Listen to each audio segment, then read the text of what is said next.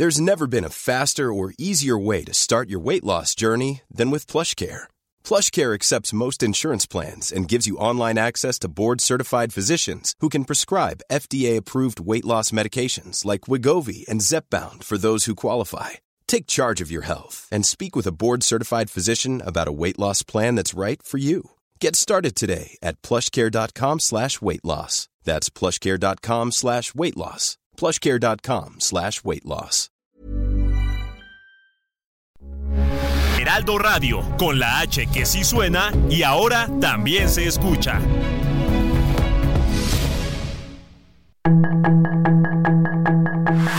Hasta aquí Solórzano, el referente informativo.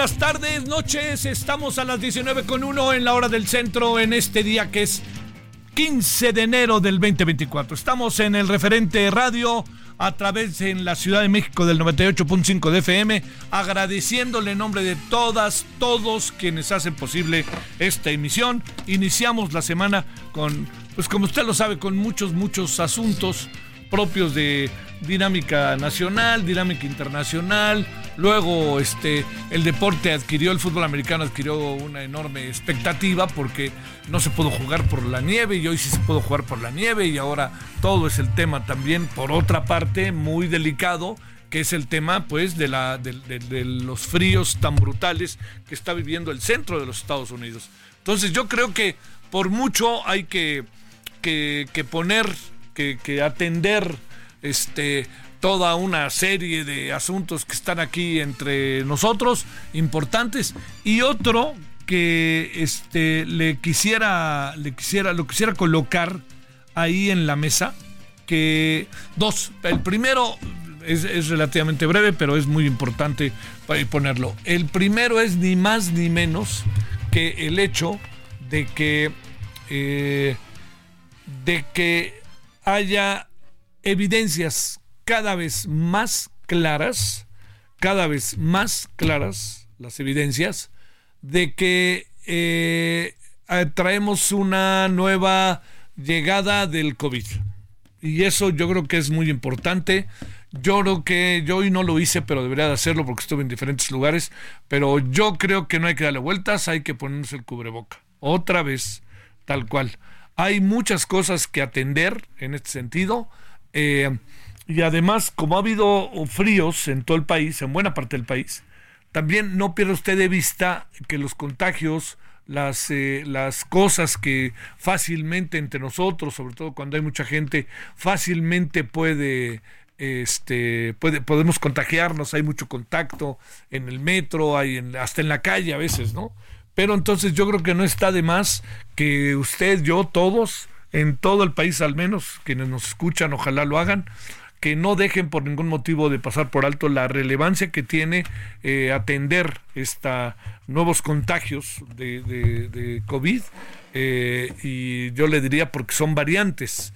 Entonces, ante las variantes hay que irse preparando, ¿me entiende? Eso es lo, lo, que a mí me parece sumamente importante. Uno, uno se va preparando ante, ante estas variantes. Por eso, como hoy me decía un doctor, un, un, doctor me dice con toda claridad, me dice, ¿sabes qué? Dice, lo que, lo que yo creo que sí hay que tomar en cuenta es que a partir de ahora, pues muy probablemente nos vamos a tener que vacunar una vez al año contra el COVID y también contra el herpes, me insistió mucho en eso, ¿eh? me insistió mucho en eso. Y luego también no perder de vista el tema de la, de la, de la influenza, ¿no? Que es la otra parte. Mire, el gobierno está ofreciendo, está ofreciendo el gobierno las vacunas gratis, ¿no? Es parte de, de su, del derecho ciudadano. Pero lo que sí le quiero decir respecto a estas vacunas es que pues, si usted no sé, no confía o si quiere, lo, que usted decida, pero si hay otras alternativas, pero las otras alternativas cuestan. Eso es importante. La, vacuna es eh, eh, de, mil pesos, en algunos casos, mil doscientos pesos, novecientos y tantos, pero yo le diría, no, no, no perdamos de vista que lo que, eh, lo que, lo que está sucediendo, lo que está sucediendo de manera sumamente clara, es que, que hoy, hoy por hoy, el COVID está entre nosotros yo le insisto, está entre nosotros el COVID y es muy importante no perder de vista lo que tenemos que hacer ante él. Déjeme hacer un llamado lo más, este, eh, lo más vehemente, ¿no? Lo más vehemente eh, posible, porque yo creo que lo que, lo que sí, lo que sí tenemos que ver es eh, que esto, que tiene que ver precisamente con el el COVID y, la importancia de que nosotros lo atendamos y veamos de qué se trata y veamos qué nos puede pasar, es prioritario desde donde se vea, ¿no? Los contagios, etcétera. Y también decirle algo, eh, hay hospitales, no todos, ¿eh? no caigamos en ese exceso, pero hay hospitales que, bueno, están las camas, están los hospitales saturados, no hay camas. Y como puede usted imaginar, el que pegue el COVID uh, nos puede pegar a todos, ¿no? Eso queda muy claro. Pero los que somos mayores de edad, pues el riesgo crece, que esto es algo que no, no perdamos de vista. Crece el riesgo. Y el riesgo para los que somos mayores obliga que cada vez somos más, cada vez somos este cada vez somos más en términos de número poblacional. Me refiero, los que somos hoy mayores no, no es el mismo número de hace 10 o 15 o 20 años. O sea, hay una calidad de vida que va subiendo y en ese proceso de la, de la calidad de vida que va subiendo, yo le, le diría que este, que algo que no, no podemos perder de vista es que somos más y que cada vez al ser más, pues sí, tenemos nuevos mecanismos de defensa, pero las vacunas son las vacunas y nuestro cuidado debe de ser nuevo y debe de ser echado para adelante con absolutamente todos y todos, absolutamente todos los este los cuidados que debemos de tener y con profundo respeto para que este para que para los otros también para que no nos no, no, no, los contagiemos no entonces dicho lo cual este es el primer tema que yo sí le colocaría focos rojos porque no es un asunto de la Ciudad de México o de algún estado en particular son muchos los estados del país que está proliferando otra vez el covid vaya a vacunarse vaya a vacunarse y acuerde, hay algo también aquí que es muy importante respecto a la vacuna. ¿Hace cuánto se vacunó? Este, bueno, seis meses. Bueno, pues, hable con su doctor y dígale si vale la pena o no este, vacunarse seis meses después.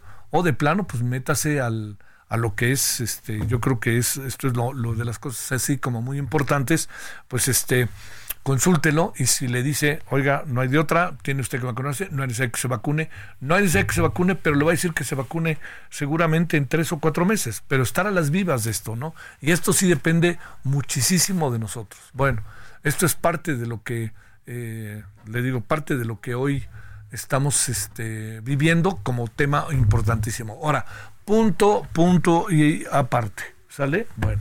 Fíjese, en este punto y aparte, le quiero decir que hay algo que es de primerísima importancia. Eh, están cerrándose las precampañas, que en el fondo son campañas, no nos hagamos güeyes, ¿no? Así, paja. Bueno, ya son campañas. Entonces, este, eh, le diría esto de las campañas, le planteo algo que tiene que considerarse de manera sumamente importante, es que al cerrarse, vamos a tener una especie de veda, no sé ni para qué, este, pero vamos a tener una especie de veda. Nadie va a hablar, ahí, que será un mes, creo que es una cosa. Bueno, ahí le va algo que no podemos perder de vista respecto a este tema, es que está, están perfilándose muchas cosas en las campañas, pre-campañas. A mí ayer, salvo su mejor opinión, a mí me gustó el discurso de Xochitl Galvez. Lo, lo vi y lo escuché. Bueno, ¿Eso qué quiere decir? ¿Que Xochitl Gálvez va a ganar o algo? No, no, no, no, no, no, por favor. Yo le diría, aquí hay algo que no podemos perder de vista. Fue un buen discurso y a Xochitl Gálvez estamos en el síndrome ni contigo ni sin ti. ¿Por qué ni contigo ni sin ti? Porque ni más ni menos, así como usted lo sabe más que bien, ni más ni menos, Xochitl Gálvez trae tras de sí partidos políticos que en el fondo mucho de lo que pasa con los partidos políticos se lo diré como usted lo sabe, se lo diré como, como usted lo sabe, este, los partidos políticos estorban, pero es el ni contigo ni sin ti. ¿Por qué? Sin los partidos no hay manera que sea candidata. Y con los partidos le estorban, ni contigo ni sin ti. Bueno, ¿qué es lo que a partir de ahora puede este, presentarse y darse? Bueno, lo primero es que yo le diría lo que tenemos que hacer es eh, entender que este fue un buen discurso, a ver si le da capacidad de maniobra, se recupera un poco, me parece, Xochitl Galvez, de los muchos trompicones que ha tenido en las últimas semanas. Ahora hay que ver a Claudia Sheinbaum, porque Claudia Sheinbaum también va a Claudia Sheinbaum va a, a dar su discurso eh, estaban viendo hasta donde yo sabía iba a ser en, en el Monumento a la Revolución. No, la verdad que no tengo ahorita el dato preciso, pero habrá que escucharla y verla. ¿Por qué habrá que escucharla y verla? Por, por una razón muy importante. Yo creo que no, no, no, nunca ha dicho lo contrario. No ha dicho lo contrario, Claudia Sheinbaum. Ella está pensando y, y actuando en función de la continuidad de un gobierno. Entonces, tampoco hagamos tanto escándalo, pues es la continuidad de un proyecto y ella forma parte del proyecto. ¿Qué quieren? Que se coloque en contra del presidente y diga, ya no lo quiero ver nunca más al presidente y yo voy a hacer lo que yo deba de hacer. No. Aquí la clave del asunto es cómo hace las cosas Claudia Sheinbaum. Ese, eso que le digo es una de las cosas más importantes, de las más relevantes sobre eh, el futuro de Claudia Sheinbaum. Claudia Sheinbaum va a continuar con el proyecto del presidente, pues sí, pues de eso se trata, pues también el presidente yo creo que pensó a quién ponemos, ahí, pues a quien sea más este eh, más fiel, más leal, ya ve que esa palabra le gusta mucho al presidente, este respecto al proyecto que tenemos. Entonces, si es así, yo le diría, hagamos algo muy importante. Primero, dejémonos sorprender de eso. Pero Claudia Sheinbaum sí tiene que hacer algo más que eso, que quede clarísimo. ¿Qué quiero decir con esto? Tiene que hacer algo más que eso por varias razones. Una, eh, una de las razones muy importantes por las cuales lo tiene que hacer es ni más ni menos porque tiene que darse ella misma un espacio propio, un espacio propio para sus para su propio desarrollo y también tener un perfil propio. Y eso yo le diría es algo que es más que clave, es necesario y es fundamental hacer. Entonces, está bonito el asunto, ¿eh? Vienen días mucho muy interesantes. Por un lado está el tema de la de, este, de lo que pasó con ayer con Xochitl Galvez, que tanto trascenderá, y por otro lado, a ver cómo le va a la señora Claudia Sheinbaum, que yo insisto, tendrá que dar su perfil propio. Insisto, no pongamos cara de sorpresa y no digamos, ay, va a repetir a López Obrador. Por favor, yo, yo por ahí no le entro. Yo le entro más bien en que ella va a tener que tener una, un movimiento propio. Movimiento propio. Va a tener que romper en ese sentido en cualquier momento. Hablo de formas, no de fondo. Bueno, ya veremos. 19 con 13 en la hora del centro. Es lunes, iniciamos la semana. Gracias que nos acompañan. La información de último momento en el referente informativo.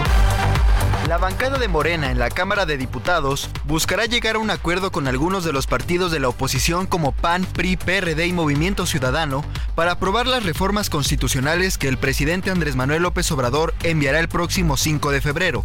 En caso de no llegar a un acuerdo con la oposición, Morena buscará aprobar las iniciativas en la siguiente legislatura, que inicia en septiembre de este año con los nuevos diputados federales, una vez que se haya renovado la composición de la Cámara de Diputados. El presidente Andrés Manuel López Obrador reconoció que el sistema eléctrico nacional está en una situación de emergencia debido a las tormentas invernales que están impactando en Estados Unidos. El mandatario explicó que estas tormentas podrían afectar en la distribución de gas hacia México, sin embargo, dijo que ya se están tomando previsiones. La Comisión Temporal de Debates del Instituto Nacional Electoral definió las tres sedes donde se realizarán los debates de las candidaturas a la presidencia a partir de abril, cuya propuesta deberá ser aprobada por el Consejo General. El proyecto propone realizar el primer debate en las oficinas centrales del INE, el segundo en los estudios Churubusco y el último en el Centro Cultural Universitario Tlatelolco. La violencia política en el país ha cobrado la vida de cuatro personas en lo que va del año. Ayer, policías de la Secretaría de Seguridad Ciudadana confirmaron la muerte de la activista defensora de los derechos de la comunidad LGBTQI, Samantha Gómez, por impactos de armas de fuego. El Servicio de Administración Tributaria informó que la recaudación acumulada al cierre del año pasado alcanzó 4.517.730 millones de pesos, lo que representa un incremento real de 12.3% sobre el mismo periodo de 2022 y el mayor durante el sexenio de la actual administración. Israel anunció que bajará la intensidad de la guerra en el norte de la franja de Gaza y que pronto lo hará también en Yan Yunis, en el sur, donde busca dar caza al liderazgo de Hamas en el enclave con más de 24.000 muertos gazatíes desde el inicio de la contienda. Un misil lanzado por hutíes desde Yemen alcanzó un carguero de propiedad estadounidense al día siguiente de que el grupo rebelde atacara un destructor del mismo país en el Mar Rojo. Las agresiones realizadas en solidaridad con los gazatíes perturbaron el tráfico marítimo en esta zona clave para el comercio mundial. Este día se estrenó el episodio 9 del podcast de la precandidata presidencial por la coalición Sigamos Haciendo Historia, Claudia Sheinbaum en donde habla de la importancia del humor en la transformación del pensamiento a través del cabaret. Escucha un episodio nuevo cada lunes en todas las plataformas de streaming como Spotify y el canal de YouTube de Claudia Sheinbaum. Sus comentarios y opiniones son muy importantes. Escribe a Javier Solórzano en el WhatsApp 5574 50 26.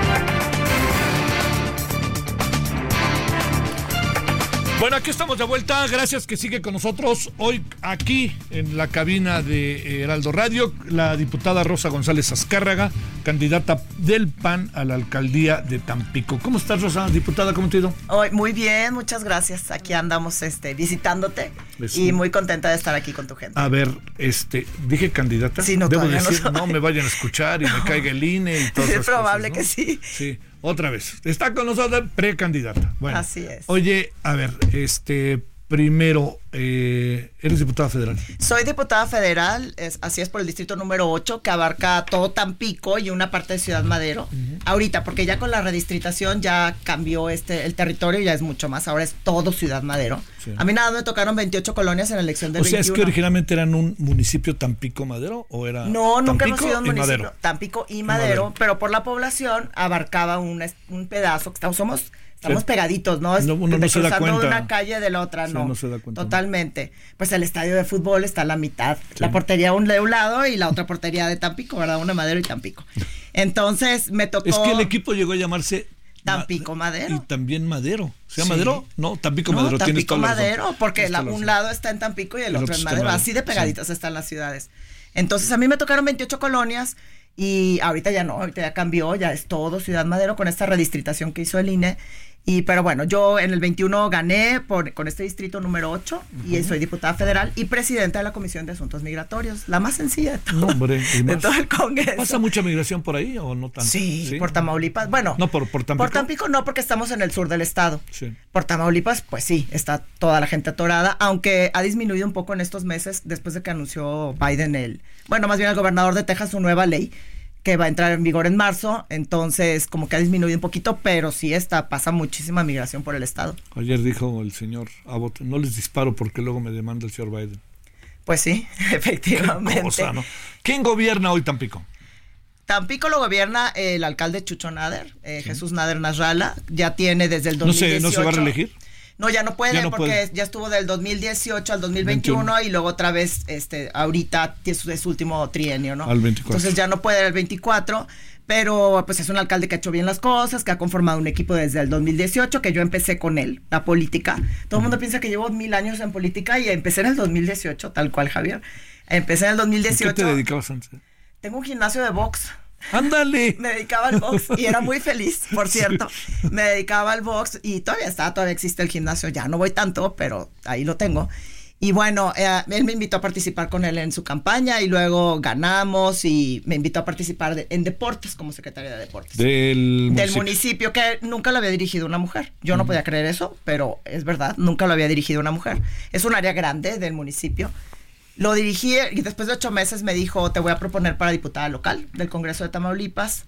Me mandaron a campaña, el partido y todo, y ganamos, y bueno, terminé de diputada local, estuve dos años de diputada local y luego competí la federal en el 21, que es esta que tengo ahorita y que termina en agosto, el 31 de agosto. A ver, este, ¿qué, qué, qué te, digo, puede ser como muy obvio, pero ¿qué te motiva para ser candidata, qué- para ser presidenta municipal de Tampico? Pues es que yo soy de Tampico, Javier. Mira, yo he visto el cambio de la Tú ciudad. naciste en Tampico, Yo Tampico. nací en Tampico, mis papás son de Tampico, mis abuelos son de Tampico.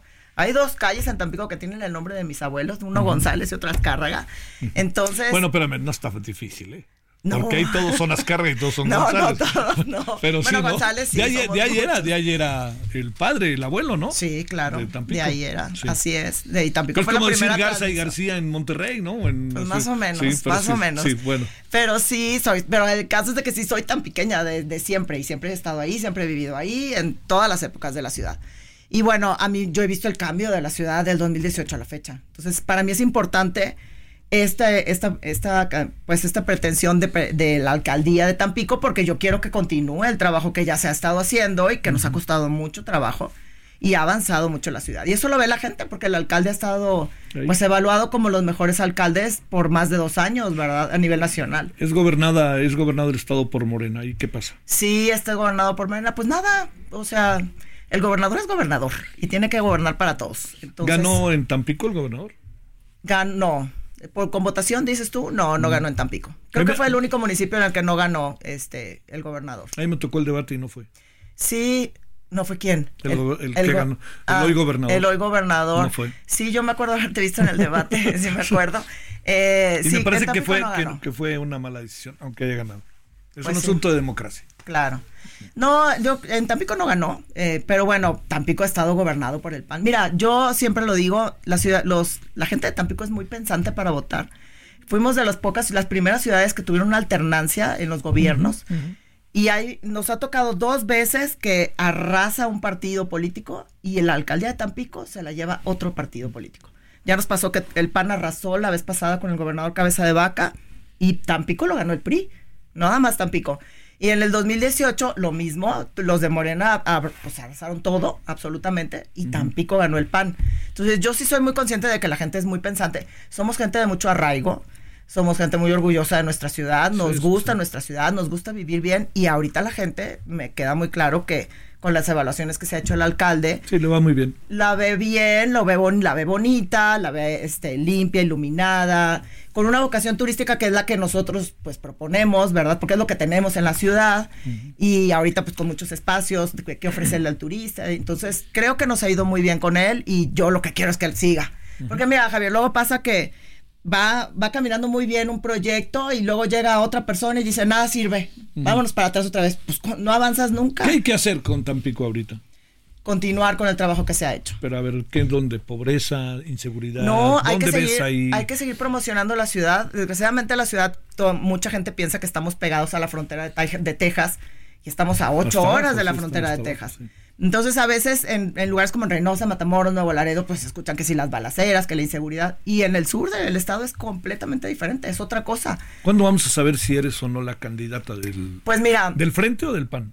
No, del PAN. Bueno, es PAN y PRI, porque me parece que el PRD no, no estaba en coalición. No estoy segura. Es que ya no sé, porque Sí, está, sí. está todo así No como dividido. La verdad, no Es- sé. Es, eh, Ya no sé. es lamentable, es común. Pero eh, ahorita apenas el PAN, eh, pues, este, emitió su convocatoria, lo- eso lo hizo el fin de semana. Tenemos una semana para registrarnos en el partido, para la- por la intención de, de querer ser alcaldes o, o diputados locales. Y bueno, después de ahí pues, ya se va al CEN y el CEN va a decidir y regresa de acuerdo al género y una serie de factores que ellos checan para ver quién va a ser el candidato a lo local, que es las alcaldías y las diputaciones locales. ¿Nos permite cinco minutos? Claro que sí. Sale, vamos a una pausa y vamos a concluir la conversación con Rosa González Azcárraga, eh, precandidata del PAN a la, al municipio de Tampico, que tiene un bellísimo malecón. Pausa. El referente informativo regresa luego de una pausa.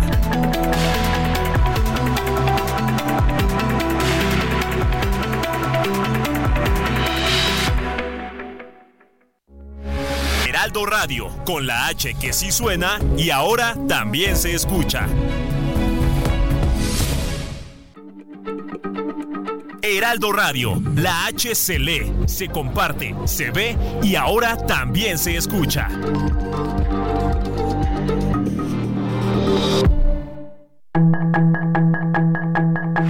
Estamos de regreso con el referente informativo.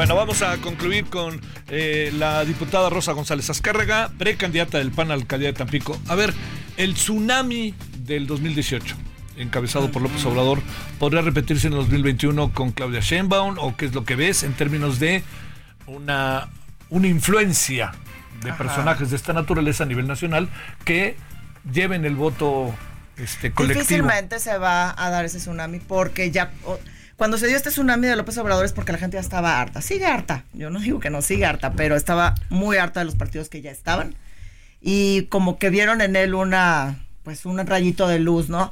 Entonces, ahorita que ya, vi- ya vieron que ese rayito de luz nomás no funcionó y salió peor que todo lo demás, yo creo que difícilmente se va a dar. Eh, Me parece que este de 2024 va a ser muy local, todo, todo se va a dar de manera local. Eh, van a, las, cada municipio va a pelear lo suyo, o sea, no va a haber este tsunami desde arriba hasta abajo, sino que todo se va a dar de manera muy local. Y, y creo que eso puede ayudar a, pues, a nuestro frente, por supuesto, ¿verdad? Que se vaya ganando de poquitos para hacer el- lo, lo grande, ¿no? No creo que se dé un tsunami de ese, de ese tamaño, como el que tuvo López Obrador. 2018. No. Este, lo otro, este, ¿ya ganó Claudia Sheinbaum? No, yo creo que no. Y no creo que la tenga tan sencilla, ¿eh? Yo entiendo que tiene muchos gobernadores, porque sí, pues sí los tienen. Tiene una marca fuerte también. Pero ella como candidata siento que no es así, o sea, no es tan buena, no, no convence, no... Me, me ha tocado gente de, de Morena precisamente que la ve en vivo, en persona, y que no salen ni convencidos, ni motivados, ni nada, y eso tiene mucho que ver. Entonces, yo creo que no, no la tiene ganada. De hecho, creo que están preocupados.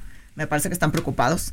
Y como no, tampoco han sido buen gobierno, la gente les ha estado reclamando, entonces ya como que empiezan a despertar y ver que no son, no es el país que ellos cantan, ¿verdad? Que dicen que es. ¿Cómo te explicas la, la popularidad tan alta del presidente López Obrador si es que nos atenemos? Yo sé que está mal evaluado el presidente en algunas áreas, pero ¿cómo te explicas todo eso? O sea, Mira, el- el- yo- hay- conozco muchísima gente en el mundo que me lo pregunta y no tengo respuesta. No, pues yo tampoco me lo explico, porque mucha gente dice, no es que son por los apoyos, pero no son los apoyos. O sea, yo sí conozco gente que es, que es completamente, lo tiene como si fuera un dios, realmente. No sé si es por su lucha, por tantos años en el, en el foco, en el ámbito político, yo tampoco sé, la verdad no entiendo. Y menos después de haber pasado ya seis años de su gobierno, que no han sido buenos, que no nos ha ido bien, que al país no le ha ido bien y que no hay un indicador en todo el país que esté en azul o en negro, todo Sí. está en rojo, definitivamente. Entonces, no entiendo porque todavía hay gente que lo defiende a morir, ¿no? A morir. Y lo que sí tiene López Obrador es que es un excelente comunicador.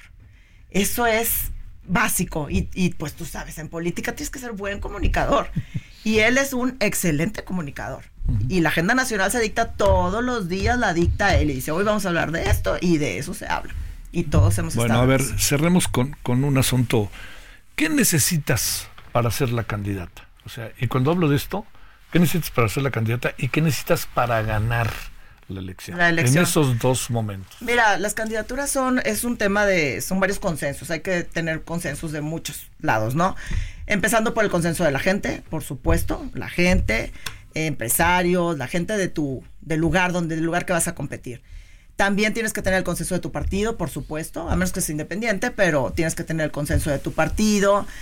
Tiene que haber consensos. Entonces, pues, ¿qué necesito? Esos consensos, que se den todos. Ahorita el consenso que me hace falta es el, el proceso electoral que el PAN dictó para poder determinar quiénes van a ser sus candidatos en todos los municipios de Tamaulipas.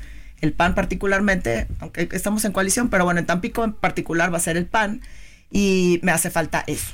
Y para ganar la elección, pues trabajar trabajar, trabajar. ¿Quién sería trabajar. tu adversario o adversaria? Fíjate que Este, eso sí no sé, hasta donde yo entiendo tienen mujeres, tienen dos mujeres adversarias.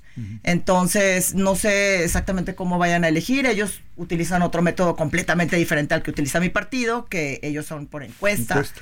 Nosotros somos designación, entonces no sé, no sé quién vaya a ser. Mencionan el nombre de dos personas, pero francamente ¿Cuándo, no. ¿cuándo no sabremos sabré. si eres o no eres?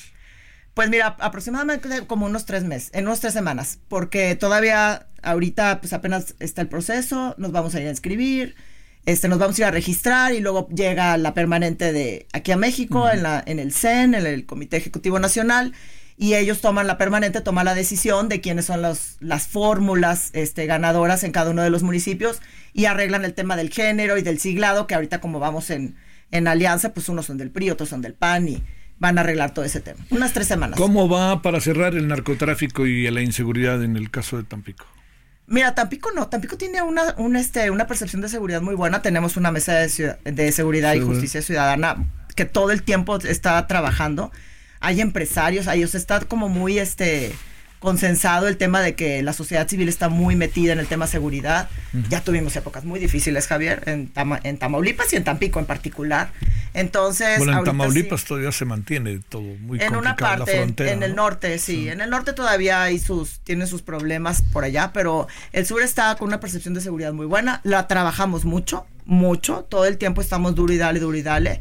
Y todo el tiempo se está apoyando a la Guardia Nacional, a, esta- a la Guardia Estatal, a, este, a los militares, para que no falte esa, esa seguridad, ¿no? Y tenemos cero, cero secuestros, cero extorsión, cero este, delitos del fuero eh, común, nada más, pero pues lo que tiene todo el mundo, ¿no? Casi nada. Sí, bueno. Y la verdad la percepción es muy buena. Ahora sí hasta Dinamarca tiene. Hasta Dinamarca. Bueno, es que mira, y aparte Tampico es una ciudad turística y cuando tú no vas a una ciudad turística, No, sí, es insegura, ¿verdad? ¿no? Claro que no. Entonces, hemos, por eso nos ha costado tanto y hemos estado trabajando mucho en el tema seguridad. Y ahí viene este, la Semana Santa en donde se vuelven locos los regios, ¿no? Así es, todos, todos llegan a Tampico. De alguna o de otra forma, pero todos están ahí. Bueno, que sea lo mejor. Muchas gracias, te Muchas agradezco gracias. mucho. Gracias, diputada Rosa González Azcarga. Vámonos con más. Referente informativo.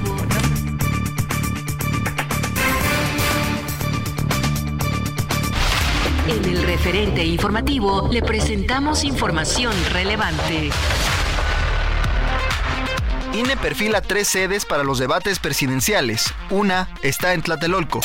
Diputados de Morena buscan acuerdo con la oposición para aprobar reformas de Andrés Manuel López Obrador. Fiscalía General de la República obtiene sentencia de 81 años de prisión para integrante de los Beltrán Leiva.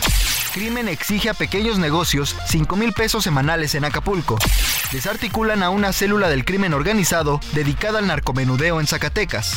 Este día se estrenó el episodio 9 del podcast de la precandidata presidencial por la coalición Sigamos Haciendo Historia, Claudia Sheinbaum, en donde habla de la importancia del humor en la transformación del pensamiento a través del cabaret. Escucha un episodio nuevo cada lunes en todas las plataformas de streaming como Spotify y el canal de YouTube de Claudia Sheinbaum. Sus comentarios y opiniones son muy importantes. Escribe a Javier Solórzano en el WhatsApp 5574 50 13 26.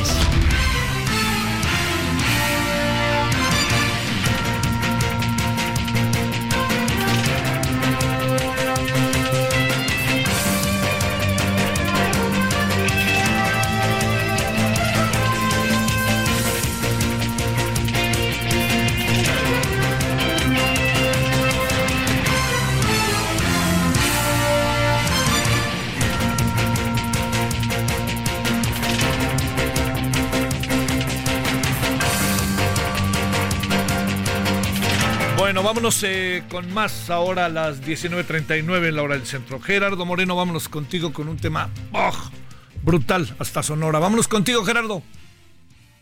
Hola, ¿qué tal Javier? Qué gusto saludarte a ti y al auditorio. Y pues efectivamente tengo noticias impactantes que reportarte desde acá, desde el estado de Sonora. Y es que durante este fin de semana el colectivo Madres Buscadoras localizaron un panteón clandestino en la costa de Hermosillo que contenía un total de 29 fosas clandestinas, donde se calcula que en ellas habría alrededor de 50 cuerpos enterrados, esto en la comunidad del Choyudo, que como mencionaba pertenece al municipio de Hermosillo. Te platico que fue durante el sábado y domingo que se realizó una jornada especial de búsqueda en esta comunidad que está ubicada a 109 kilómetros de la ciudad capital de Sonora. Esto gracias a Javier a un llamado anónimo que recibieron el propio colectivo en sus redes sociales, donde primero se reportaba cuerpos expuestos en este lugar. Sin embargo, al llegar, pues se encontraron con todo este planteón clandestino platicarte los detalles que el sábado cerraron la jornada con el hallazgo de 18 fosas clandestinas con cuerpos enterrados y el día de ayer domingo fueron 11 fosas clandestinas las encontradas en este mismo lugar para dar el total de 29 platicarte que entre los cuerpos reportan las madres buscadoras que se encontró en una fosa con una pareja en estado de esquelético. En otra fosa al parecer había dos mujeres, esto se sabe por el cabello y la ropa que llevaban. Y en tan solo cuatro fosas, Javier, se lograron rescatar 14 cuerpos que estaban enterrados platicarte que la Fiscalía de Sonora informó que el área de servicios periciales realiza el procesamiento de este predio y se informó que la cantidad específica de cuerpos y de restos óseos hallados en este lugar será determinada por los especialistas en la materia una vez que se termine de procesar el lugar, donde también se informó pues que todos los cuerpos y restos han sido trasladados a la ciudad de Hermosillo al servicio médico forense, donde se le realizarán los estudios pertinentes y pruebas de ADN para determinar la identidad de las víctimas, Javier. Platicarte en otro tema, también hubo información importante generada aquí en el estado de Sonora, y es que la Fiscalía General de Justicia logró la detención y vinculación a proceso de un hombre identificado como Jorge Santiago N., quien es Javier el imputado del asesinato de Aronia Wilson Tambo, que es la gobernadora de la etnia Cucapá, que ocurrió en el municipio de San Luis Río Colorado platicarte que Aronia fue privada de la vida la mañana del sábado 9 de enero en su propia casa ubicada en la comunidad de Pozas de Arbizu, esto en el municipio fronterizo sonorense, donde la investigación marca que se determinó la participación directa de Jorge Santiago. Al parecer, según lo que se ha comentado, este hombre sostuvo una fuerte discusión con la líder étnica durante esa mañana y luego la golpeó con un objeto contundente varias veces en el cuerpo y en la cabeza para después eh, haber sostenido esta discusión. Después sustrajo documentos de la casa de la, de la líder étnica y huyó del lugar a bordo del vehículo de la propia víctima, el cual fue asegurado cuando fue detenido. Platicarte que este hombre estaba en reclusión, es decir, hace pocos días había sido detenido por otros delitos y ahora el día 13 de enero se determinó que también era imputado por este caso y se le ejecutó orden de aprehensión estando en reclusión y ahorita se encuentra en el Centro de Reinserción Social en San Luis Río Colorado. Entonces se esclarece al menos este caso y continúa el proceso legal. Y Javier, pues eh, tengo más noticias lamentables que reportarte y es que también durante este fin de semana, el día sábado, un hombre desquiciado acudió a la colonia Villa Colonial, esto aquí en la ciudad de Hermosillo, y disparó a quemarropa en contra de un grupo de mujeres que se encontraba afuera de una casa y logró asesinar a una joven psicóloga llamada Dulce María. Esto ocurrió en el sábado. Platicarte que las indagatorias que marca la fiscalía es que este hombre sostenía una relación directa con Dulce María, ya que era expareja de la madre de la joven platicarte que en este acto ocurrido la noche del sábado, este hombre llegó a la casa, contaba con una orden de restricción para no acercarse a esta familia, sin embargo llegó, disparó vaciando un arma de calibre corto contra las personas que estaban afuera, asesinando en el lugar a Dulce María, hiriendo a su hermana Marina en la pierna. En estos momentos la Fiscalía asegura que se encuentra plenamente identificado al victimario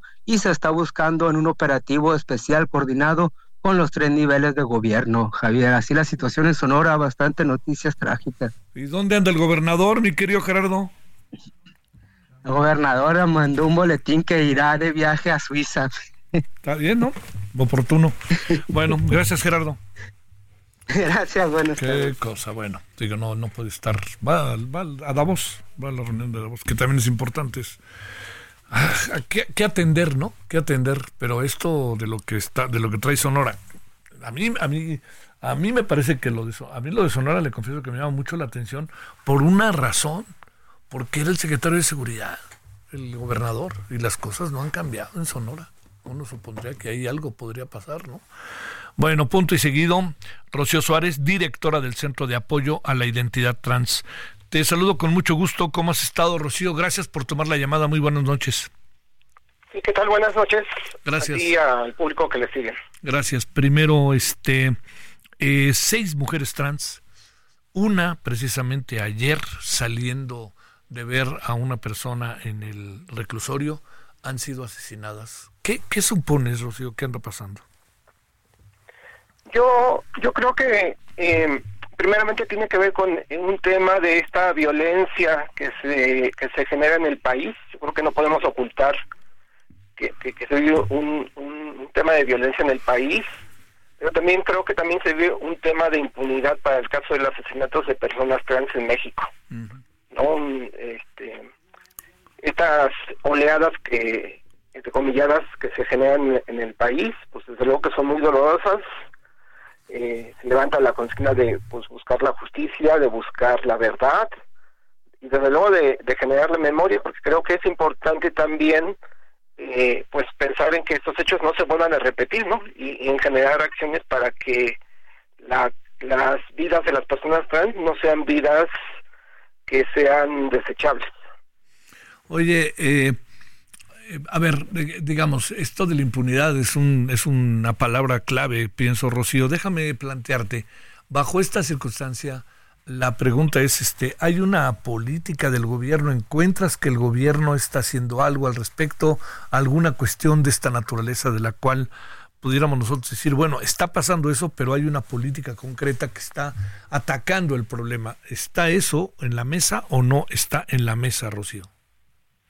Yo creo que a nivel, eh, tenemos por un lado que ver que esta violencia tiene es multifactorial, o sea, existen diferentes elementos. Sí, claro. Eh, algunos de ellos tienen que ver con los temas de política pública a nivel federal, que creo que hacen falta ahí en ese sentido, pero también a nivel estatal. Eh, creo que incluso la misma conversación, ¿no? Hace algunos días se presentó una iniciativa de una ley integral trans, ¿no? Y a pesar de ello, hoy estamos hablando sobre la muerte, el asesinato de, de los transfeminicidios de, de, mujeres trans, ¿no? Es, es contradictorio, por ejemplo, ¿no? En ese sentido, eh, eh, este tema.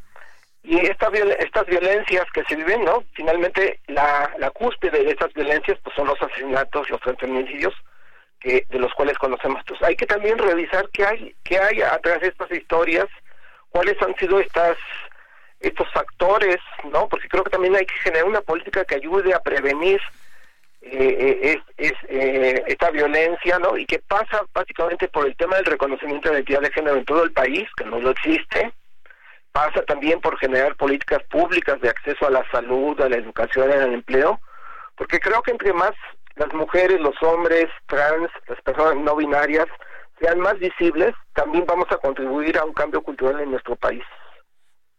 Oye, este, ¿qué piensas que Salma Luevano no haya sido todavía recibida por el eh, presidente López Obrador ahí? que Porque esas cosas también, cuando estás cara a cara, puedes plantear muchos asuntos, ¿no? ¿O cómo ves?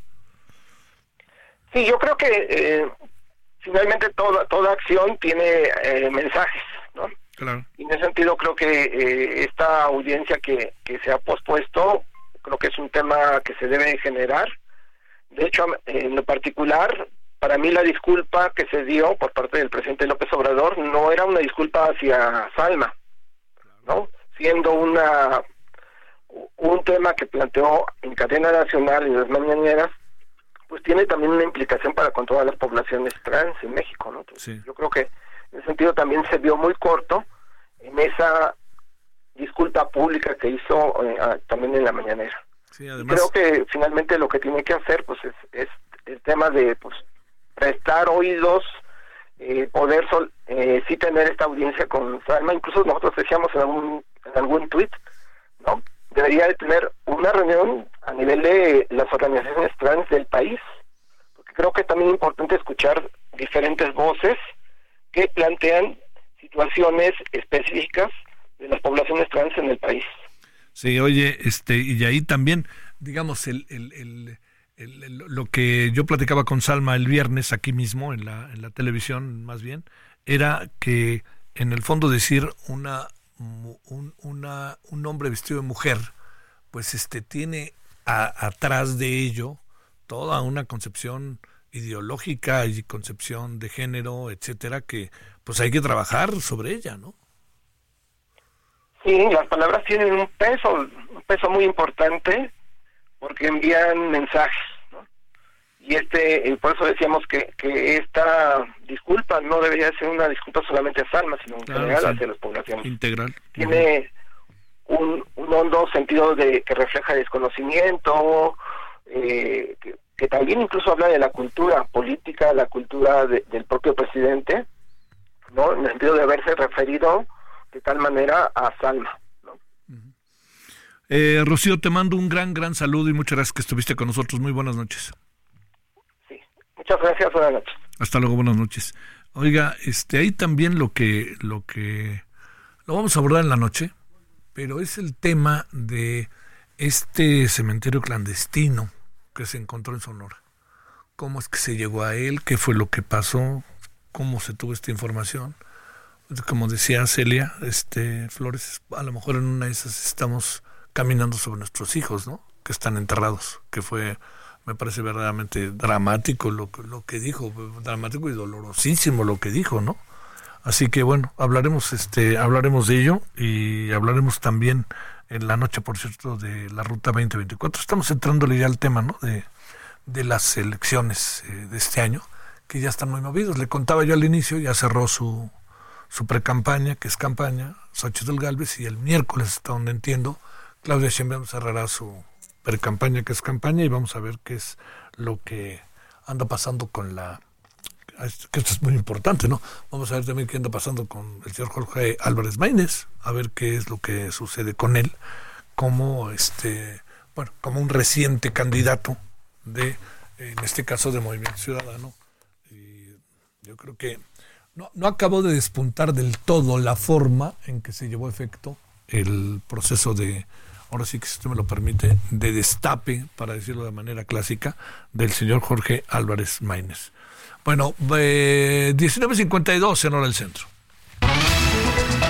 Sus comentarios y opiniones son muy importantes. Escribe a Javier Solórzano en el WhatsApp 5574 501326.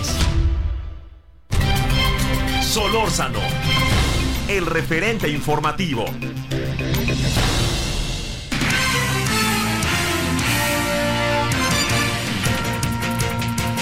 Mayeli Mariscal, vámonos contigo hasta Guadalajara. Que hay de nuevo? Muy buenas tardes, noches. Hola, ¿qué tal? Muy buenas noches. Buenas noches también a todo el auditorio. Pues eh, les comparto que ya están eh, pues surgiendo el que se judicialice eh, un caso de corrupción en donde se invirtieron recursos de los trabajadores del Estado a través del Instituto de Pensiones en pasadas administraciones.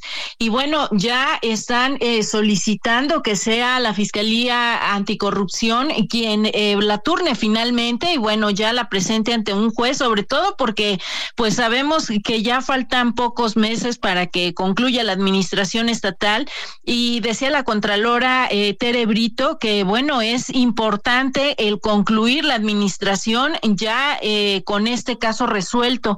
Se trata de una inversión en la empresa Transportes Marítimos, la cual eh, pues también fue operada a través de la empresa del empresario recién fallecido Carlos Y pues bueno, también esta situación es la que urgen eh, por parte del titular del Instituto de Pensiones del Estado, Héctor Pizano.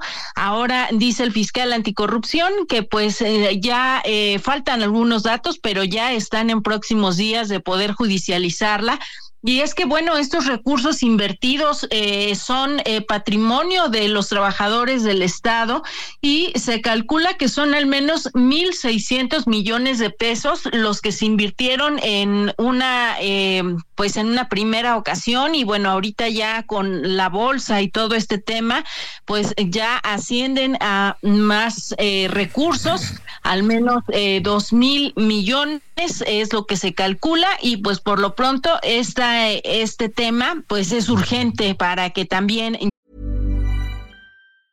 Hey, it's Ryan Reynolds and I'm here with Keith, co-star of my upcoming film If, only in theaters May 17th. Do you want to tell people the big news?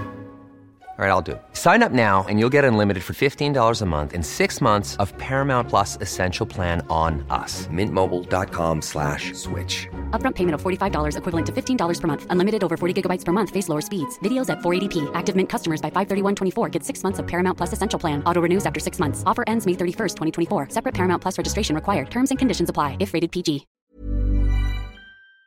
Ya se finque responsabilidades a los exfuncionarios que estuvieron involucrados en este caso, Javier. Te mando un saludo, Mayeli, hasta Guadalajara. Gracias. Muy buenas noches. Pausa.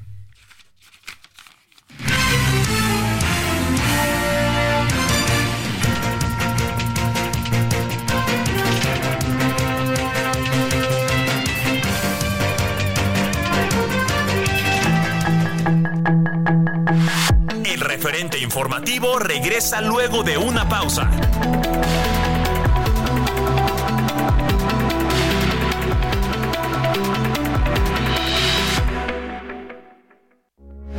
Heraldo Radio, con la H que sí suena y ahora también se escucha. Heraldo Radio, con la H que sí suena y ahora también se escucha.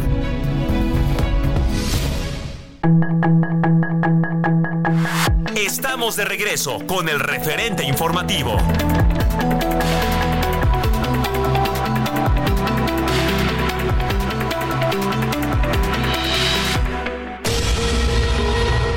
Ministro de Defensa de Israel, Yoav Galant, anunció este lunes el fin de la fase intensiva de la guerra en el norte de la Franja de Gaza y adelantó que pronto terminará también en el área de Yan Yunis, considerada bastión del grupo terrorista Hamas, donde se concentran actualmente los combates en el sur del enclave. El grupo chií libanés Hezbollah se adjudicó este lunes ocho nuevos ataques contra puestos y cuarteles del ejército de Israel, así como grupos de soldados y equipamiento de espionaje en el norte de aquel país, de los cuales al menos la mitad fueron lanzamientos de misiles, incluido uno con proyectiles de alto calibre tipo Burkan. El jefe del ejército de Ucrania, Valery Zelensky, anunció el derribo de un avión de reconocimiento ruso A-50 y a falta de la confirmación oficial de Moscú, sería la primera vez que Kiev logra derribar un aparato de este tipo desde el inicio de la guerra, y cuyo valor, según algunos medios, asciende a 330 millones de dólares. El gobierno de Ecuador dio a conocer que el número de detenidos tras la declaración por parte del presidente Daniel Noboa de un conflicto armado interno contra el crimen organizado ascendió a 1.534, de los cuales 158 fueron arrestados por presunto terrorismo, además de que se han decomisado armas, drogas y dinero en efectivo. En su primer día como presidente de Guatemala, Bernardo Arevalo de León se reunió en la Catedral Metropolitana de Santiago con el arzobispo Gonzalo de Villa y posteriormente se presentó como nuevo jefe supremo de las Fuerzas Armadas, a las que anunció que buscará ascender a una mujer como general del ejército. El dictador de Venezuela Nicolás Maduro calificó al presidente de Argentina Javier Milei como un error fatal en la historia de su país y de América Latina, debido a sus políticas económicas las que según él son para destruir el Estado de Derecho, colonizar al país pampero y entregarlo de rodillas al imperialismo norteamericano. Organizaciones y opositores nicaragüenses en el exilio alertaron que la dictadura encabezada por Daniel Ortega desde 2007 está imponiendo a la fuerza el destierro de críticos y disidentes como una política de Estado y lamentaron que estos actos no han tenido consecuencias a pesar del repudio de la comunidad internacional. Para el referente informativo, Héctor Vieira.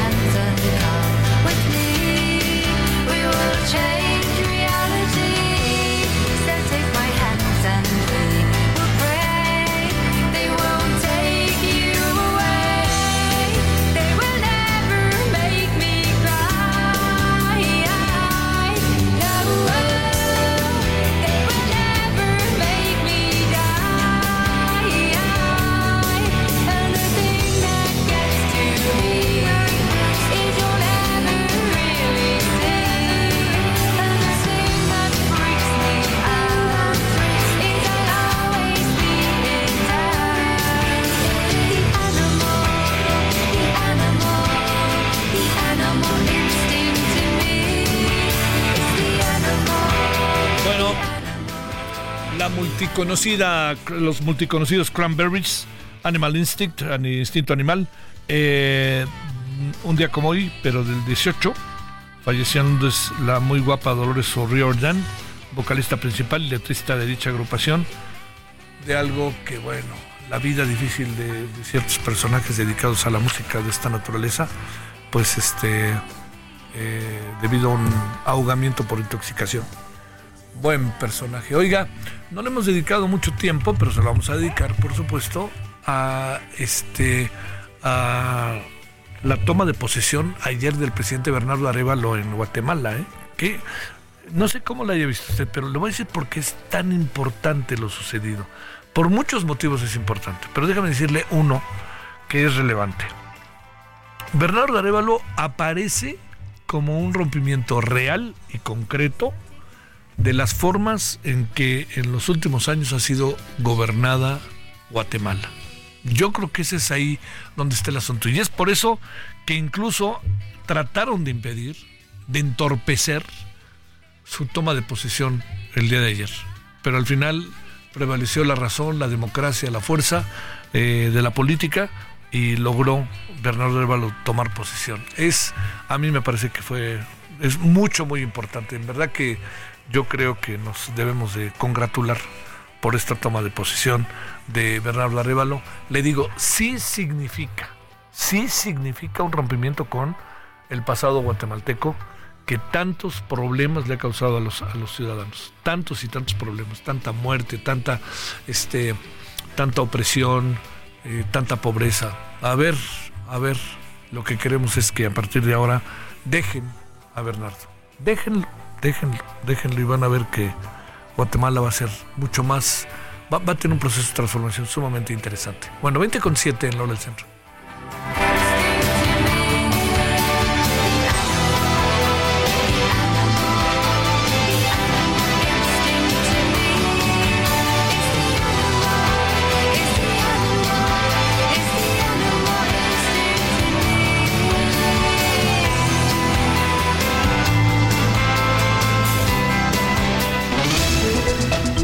Comentarios y opiniones son muy importantes. Escribe a Javier Solórzano en el WhatsApp 5574 50 26. Solórzano, el referente informativo.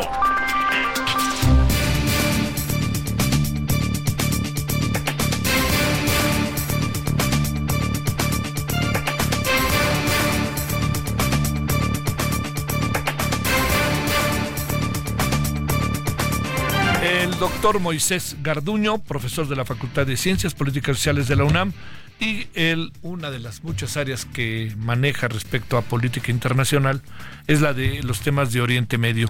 Querido Moisés, con enorme gusto te saludo. ¿Cómo has estado? Gracias por tu participación.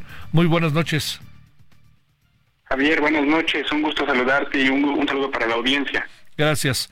A ver, déjame plantearte. Eh, 101 días eh, cuáles son los balances de las cosas, ¿qué se puede decir? Bueno, yo creo que estamos en una, en una situación cada vez más preocupante. Ahora tenemos la lamentable expansión del conflicto hacia el Mar Rojo, con una injerencia de los Estados Unidos en contra de los Houthis y viceversa en el Golfo de Aden, y también una serie de intercambios balísticos en el norte de Israel sur del Líbano con el movimiento Hezbollah, a quien también ya se le han sumado algunas bajas. No sin contar también la serie de eh, ataques que ha habido por parte de facciones leales a la Guardia Revolucionaria iraní en las zonas de Irak, en Erbil, particularmente el día de hoy, en Siria y además en respuesta del ataque terrorista que hubo en Kerman la semana pasada asesinando a más de 100 personas en Irán. Es una especie de escalada violenta que hemos tenido a partir de lo que hemos visto en Gaza 101 días de este genocidio en contra de la población palestina, Javier. Oye, eh, no se avanza, ¿verdad? Para nada, al contrario. Una luz de esperanza que podemos ver y que no debemos de, subestimar es el, el paso que ha dado Sudáfrica ante la Corte Ah, Internacional claro. de Justicia, sí, sí. Sí, sí, sí. criticando y acusando a Israel de crímenes de genocidio directamente documentados por una serie de abogados que representan nada más ni nada menos que el sistema político sobreviviente del apartheid. Es altamente simbólico lo que está haciendo Sudáfrica. Se le han anexado ya algunos países que van a participar en dicho proceso. Se le ha anexado Bangladesh, se le ha anexado también este, Namibia y han acompañado y han eh, respaldado esta acusación legal países del sur global, eh, Brasil, algunos países eh, de los BRICS, por supuesto, donde está Sudáfrica, entre eh, algunas organizaciones como la Liga Árabe. Esto es muy importante porque es la primera vez que se acusa públicamente a Israel por este tipo de cosas y es una luz en la oscuridad. Oye, eh, ¿cuál- ¿qué sería lo idóneo para un país como el nuestro, con esta vecindad, pero también con autonomía, independencia eh, propia de una política exterior histórica? ¿Qué, qué- qué? Porque es muy difícil. México, imagínate México sumándose al, a, a lo de Sudáfrica sería fuerte, ¿no? Y más aún las cosas que internamente están pasando de división en Israel, ¿no? Totalmente de acuerdo y de hecho un grupo de académicos de diversas instituciones nacionales e internacionales eh, liderados por la UNAM, la UAM, el Colegio de México, han exhortado a los presidentes de países autodenominados progresistas, entre los cuales está el gobierno mexicano, a respaldar lo hecho por Sudáfrica en el contexto de la Corte Internacional de Justicia, pero además a criticar la- el abuso del uso de la fuerza israelí en los órganos internacionales en donde participan. De hecho, esta carta se ha estado haciendo extensiva a diferentes instancias, ya llevan más de 400 firmas y siguen avanzando, pero creo que este es el camino que debería tomar un país como el nuestro, que es eh, heredero de una política exterior eh, sumamente preocupada por los derechos humanos, el derecho de asilo, el respeto a la dignidad humana y en este sentido me parece que lo que está mostrando la cuestión palestina y la población gazatí no es otra cosa más que un ejemplo de resistencia y de dignidad. Todo esto no es una ideología vacía, sino que se sustenta en la legalidad internacional a la cual México pues siempre ha defendido y ha actuado en consecuencia, particularmente la Carta de Naciones Unidas, nuestra participación en organizaciones como la UNESCO, o qué decir también en nuestra participación defendiendo derechos humanos de nacionales eh, en, en condiciones adversas en Estados Unidos. Esto va a favor de la autodeterminación de los pueblos, de la defensa de un país como Palestina que tiene derecho a existir de manera soberana y esto pues eh, fortalecería el papel de política exterior que tiene nuestro país y además al reconocer a Palestina se haría una especie de resonancia con la política formal que ha tenido México a lo largo de la historia de este conflicto, que es el de la constitución de dos estados libres y soberanos. México reconoce a Israel y todavía lo reconoce a Palestina, entonces un reconocimiento de Palestina iría en congruencia directa con esto. Claro, ese es. Oye, eh, digamos, eh, ¿va a ser difícil para México manifestarse o, lo mejor sería, Moisés, mantenerse más o menos en la misma línea que se ha mantenido hasta ahora, que como sea, eh, yo le, te diría, este, lo que en un primer momento fue como medio confuso, va, va siendo, va, va teniendo un poquito de más, este, cohesión, pienso, ¿no? Eh, el- lo que acabamos de mencionar es el deber ser, ¿no? Es Claro, decir, claro, cómo sí. México podría actuar con respecto a resoluciones como la 242, la 3236 y una plétora de mecanismos legales que están abiertos, firmados y respaldados por México en palabra. Pero en el hecho también hay que ver que México tiene una serie de, digamos, intereses políticos y económicos con el Estado de Israel, lo cual no le permite maniobrar de una manera tan libre como algunos académicos, críticos sociales, activistas quisieran.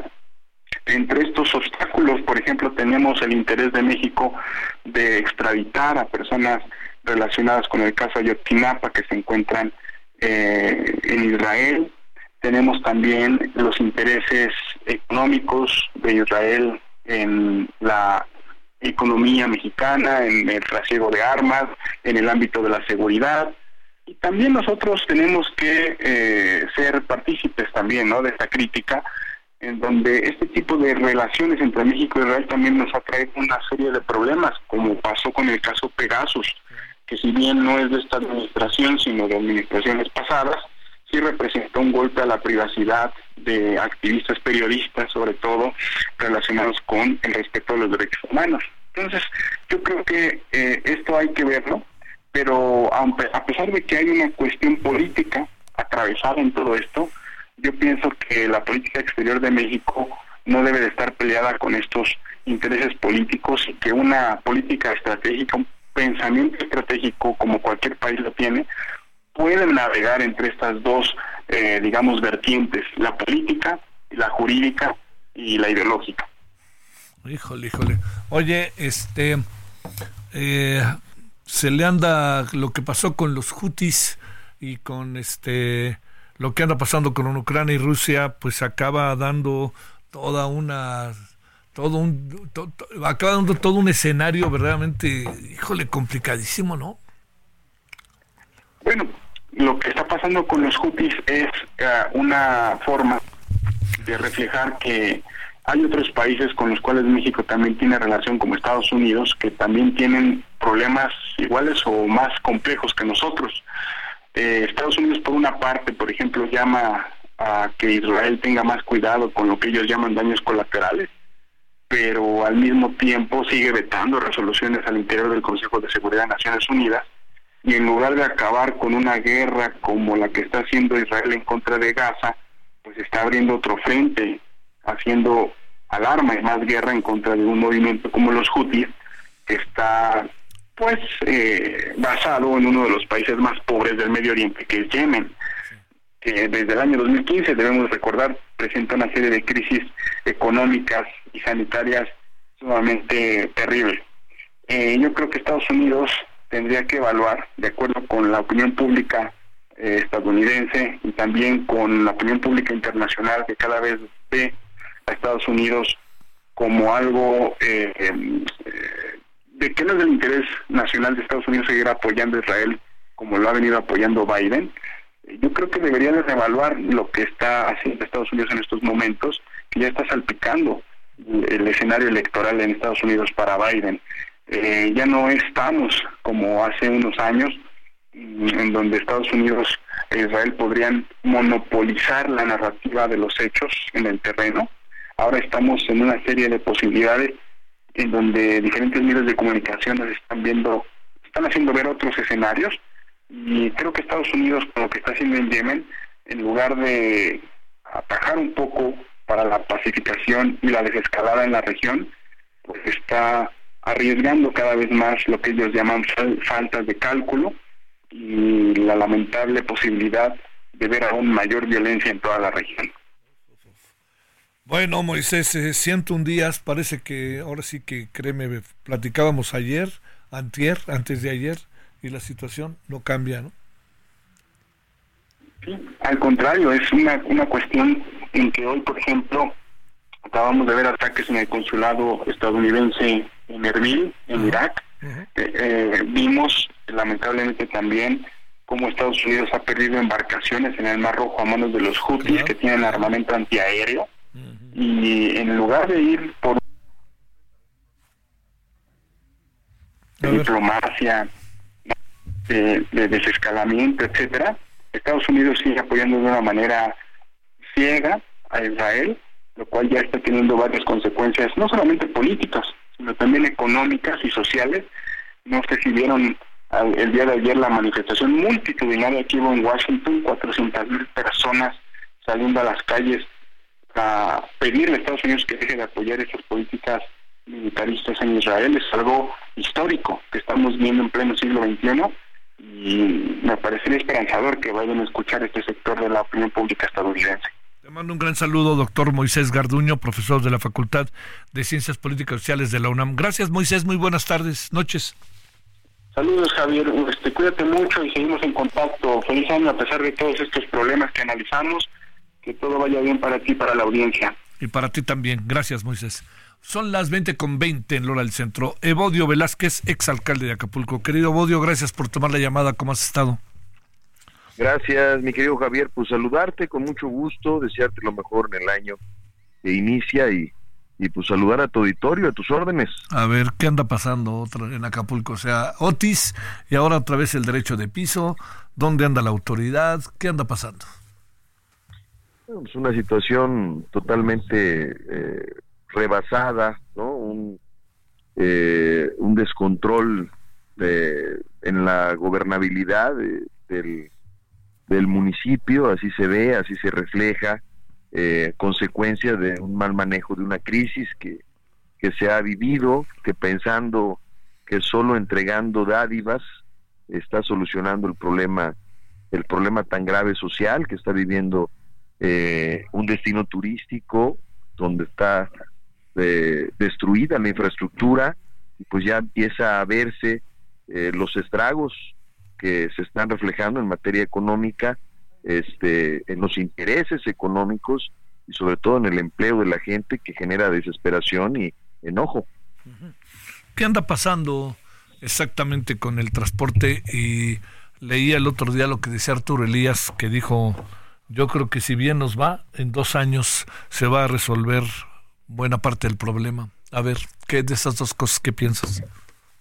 Pues mira, yo creo que, que hoy lo que vive, pues es lo que vive el país, lamentablemente, este, la cruda realidad, eh, hoy el control de las organizaciones delictivas en algunos sectores, este, hoy la situación que, que se vive del aligeramiento de un gobierno que, que no pone la mano, la mano dura, el pie firme en, en la toma de decisiones y sobre todo en el control de sectores sumamente importantes que deben de coadyuvar a la, a la gobernabilidad y gobernanza de un, de un municipio, de un estado, eh, de un país, mi querido Javier, y este y hoy bueno pues es lo que estamos viviendo lo que se vive lamentablemente no solo en Acapulco se vive en muchos y en la mayor parte de los de los estados de la República Mexicana. Oye, ¿que dos años, si bien nos va? Pues mira, yo espero que no sea así, ruego que no sea así, porque eh, hoy pues empieza empieza el año, empieza con un con una situación delicada, con un con un golpe bajo al, al, a la población en general, en el caso de Acapulco, este, cómo se mueven, cómo se transportan, este, la gente la veías caminando, la veías, este, eh, desesperada, no puede llegar a sus trabajos, algunos los despidieron, algunos tuvieron problemas eh, de pérdida de recursos, bien lo dijo el, el, el presidente de la Canaco en Acapulco, más eh, de casi 300 millones de pesos, yo creo que se ha de haber perdido en estos días eh, sin transporte público, más todo el recurso que se, que se perdió, la peor temporada vacacional que hemos vivido en Acapulco, con la caída del 90% de la ocupación hotelera y la derrama económica, cuando percibías, mi querido Javier, 6 mil millones de pesos y de derrama económica y solamente llegaron 500 millones. Y yo espero que no, que no sean los dos años que algunos comentan.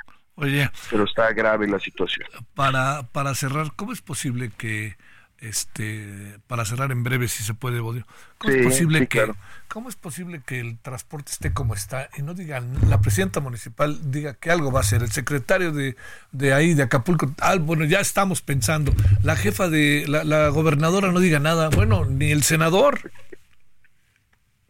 Pues mira, yo creo que una pena, una lástima, eh, hoy que se tiren la pelota, que es una papa caliente. El transporte público es un tema anárquico desde hace muchos años y hoy debiera de ser una prioridad para los tres órdenes de gobierno, no solamente para el Estado y el municipio, también para la federación en este momento de crisis que estamos viviendo. Pero se tiran la pelota y tienen la culpa el municipio, tienen la culpa el Estado, incluso pues, algunos dicen la federación, pero es cómo salir del problema la pregunta. Bueno, ¿le pones buena cara a la Semana Santa o todavía no? Yo espero que sí, espero en Dios que así sea, porque los acapulqueños la están pasando mal y este y reitero no habrá enseres si no habrá despensas si no habrá este dádivas que alcancen si no reactivamos la economía. Entonces el llamado es para confiar en Acapulco y que ponga interés los tres órdenes de gobierno. Saludos Cebodio buenas noches mi querido Javier muchas gracias. Te agradezco la atención y siempre tu preocupación por el destino. Gracias por Acapulco. Un abrazo. El referente informativo regresa luego de una pausa.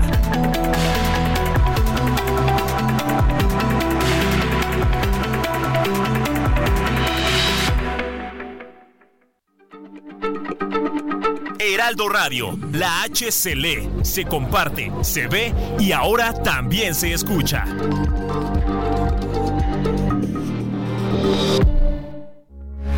Heraldo Radio, con la H que sí suena y ahora también se escucha.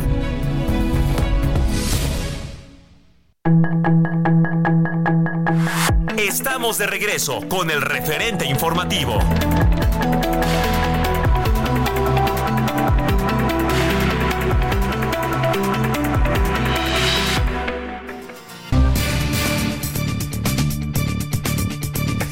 Con enorme gusto saludamos a Cecilia Flores, fundadora del grupo Madres Buscadoras. Eh, te, te, saludo con mucho gusto, Cecilia, Ceci, gracias que nos tomas la llamada. ¿Cómo has estado? Muy buenas noches.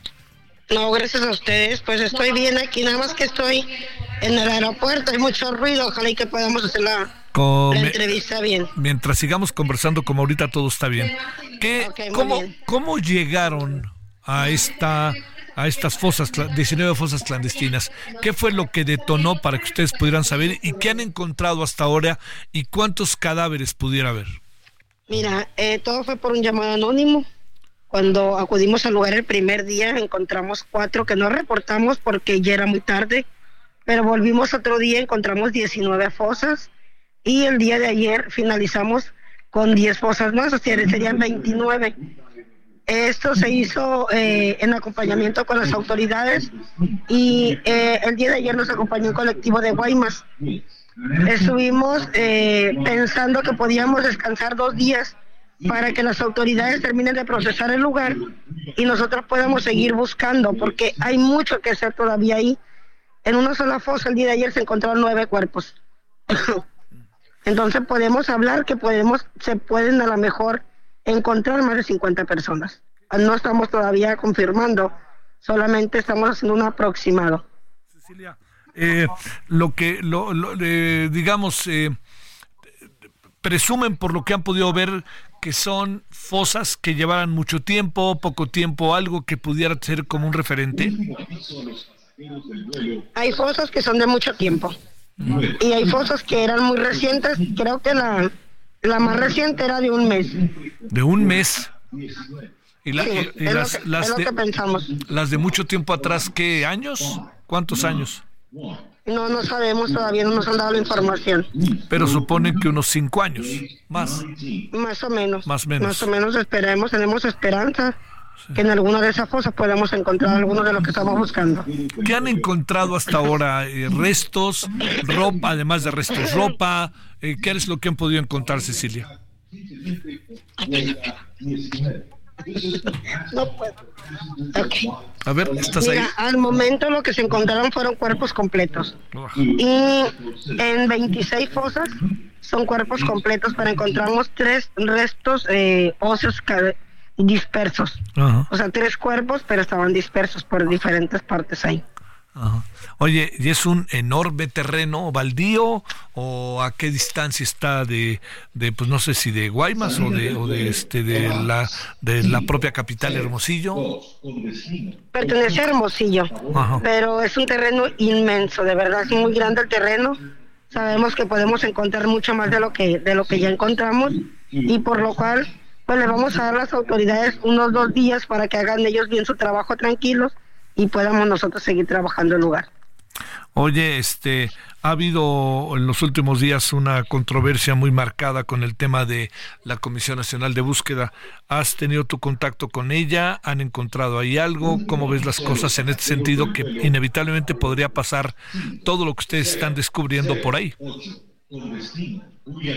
De hecho, había una reunión ahora con la comisionada nacional, la cual se canceló. Desconocemos los motivos, pero creo que se debió a todo lo que encontramos y que el comisionado ha estado ahí en la búsqueda con nosotras. Creo que al, al ver ella que había mucha actividad en búsqueda, pues prefirió cancelar la reunión para que nosotros pudiéramos seguir buscando. ¿Han, han este, encontrado apoyo de la autoridad eh, municipal, estatal, federal? Mucho, mucho apoyo Ah, tuvimos en bueno. estas búsquedas. Qué bueno. Esa es una buena noticia. ¿Podemos alcanzar a ver si son el género de las personas que hasta ahora han podido ustedes encontrar? Hay más mujeres que hombres solamente, eso es lo que vimos al momento. Más mujeres que hombres. Sí, Y es lo que más se, mi- lo se visibilizó que era. ¿Y podremos hablar de una eh, de un promedio de edad o es muy difícil? No, no, pues no, no sabemos la verdad. ¿Qué supones que puede haber ahí, eh, Cecilia? No, es que pues solamente sabemos que encontraban muchos cuerpos de diferentes formas, ¿eh? Algunos mutilados, otros calcinados y otros expuestos y otros enterrados. Diferentes modos de operar. Decías que en una de esas podríamos estar ante pisando nuestros propios hijos, ¿verdad? Exactamente, eso es lo que piensan todas las madres que estuvimos ahí. Sentimos la presencia. ¿Cuántas, cuántas alguien- madres alguien cuántas madres buscadoras estarán buscando? Estarán Al este, menos, al menos 50 estuvimos en el lugar. qué cosa. Oye, Sí, y, esa, nomás. y esa llamada nomás les dijo, ¿eso está ahí adelante o Nos hablaban solamente de una fosa porque estaba por fuera la, los, los restos no estaban por fuera. Ah, pues Cuando llegamos al lugar y exploramos, pues encontramos más y decidimos retirarnos para volver otro día, el cual ya pudimos trabajar porque era muy tarde el día que encontramos. Sí, lo recuerdo. Había una búsqueda para mi hijo, la cancelamos por irnos al lugar, pero pues tuvimos mucho positivo. Híjole, pues sí, como sea, si ahí pasó algo. Cecilia, ¿a dónde te vas de viaje? ¿Vienes a la Ciudad de México o no? Eh, no, yo, yo voy a Hermosillo, tuve que venir a un evento a Tijuana y di vuelta. Sí. Ya voy a Hermosillo a seguir la búsqueda. Bueno, buen viaje de regreso, son dos horas menos por allá, pero supongo Sí. que mañana se iniciará de nuevo la búsqueda, ¿no? Sí, mañana tenemos nuevamente la búsqueda. Bueno, te mando un gran abrazo, Cecilia Flores, y gracias por tu participación. Muchísimas gracias, bendiciones. Hasta luego para ti. Gracias. luego. 2039 en hora del centro. Sus comentarios y opiniones son muy importantes. Escribe a Javier Solórzano en el WhatsApp 5574 50 13 26. Solórzano, el referente informativo.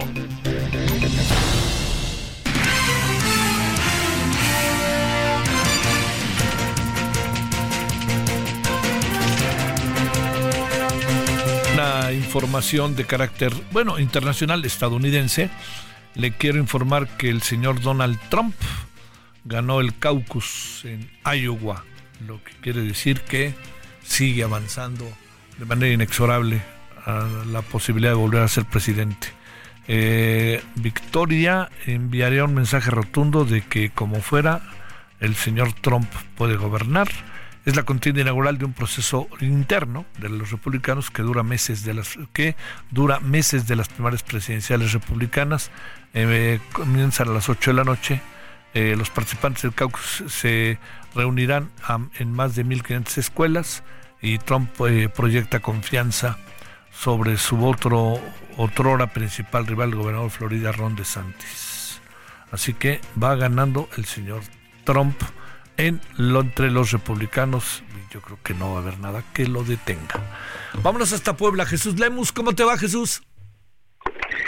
¿Cómo estás? Muy buenas noches, buenas noches a todo el auditorio. Comentarles lo que ocurrió lamentablemente en las últimas horas aquí en el territorio poblano. Y es que ayer domingo, lamentablemente, tres adolescentes fueron privados de la vida luego de enfrentarse a un retén falso sobre la carretera federal Puebla-Tehuacán a la altura del municipio de Tecali de Herrera de aquí del estado de Puebla. Los primeros indicios señalan que durante la madrugada de este domingo los jóvenes conducían de Tepeaca al municipio de Amozoc, donde fueron interceptados por un grupo delictivo sobre esta carretera. A la altura de una gasolinera, hay que decirlo, los hombres armados intentaron quitarle su motocicleta.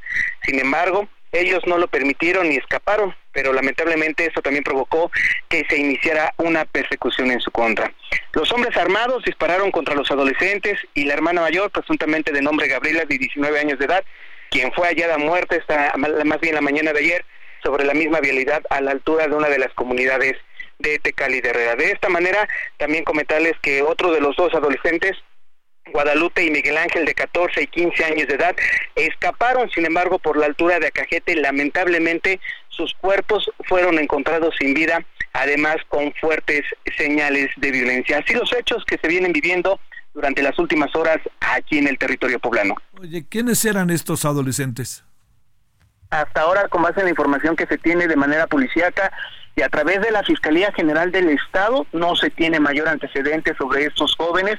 Pareciera normal, jóvenes que hacían su vida cotidiana, sin embargo la Fiscalía General del Estado, reitero, ya se encarga de investigar eh, algún tipo de escenario. Lo que sí puedo confirmar es que el propio gobernador del Estado, Sergio Salomón Céspedes Peregrina, pidió no estigmatizar este crimen porque en ocasiones lamentablemente pues se sacan especulaciones sobre algunos comportamientos de estos adolescentes. Hasta que no se tenga la investigación concluida, pidió el mandatario poblano, es como se da a conocer mayor información sobre estos sucesos que acabamos de platicar. Híjole, híjole, híjole. Oye, es una carretera transitada, ¿no?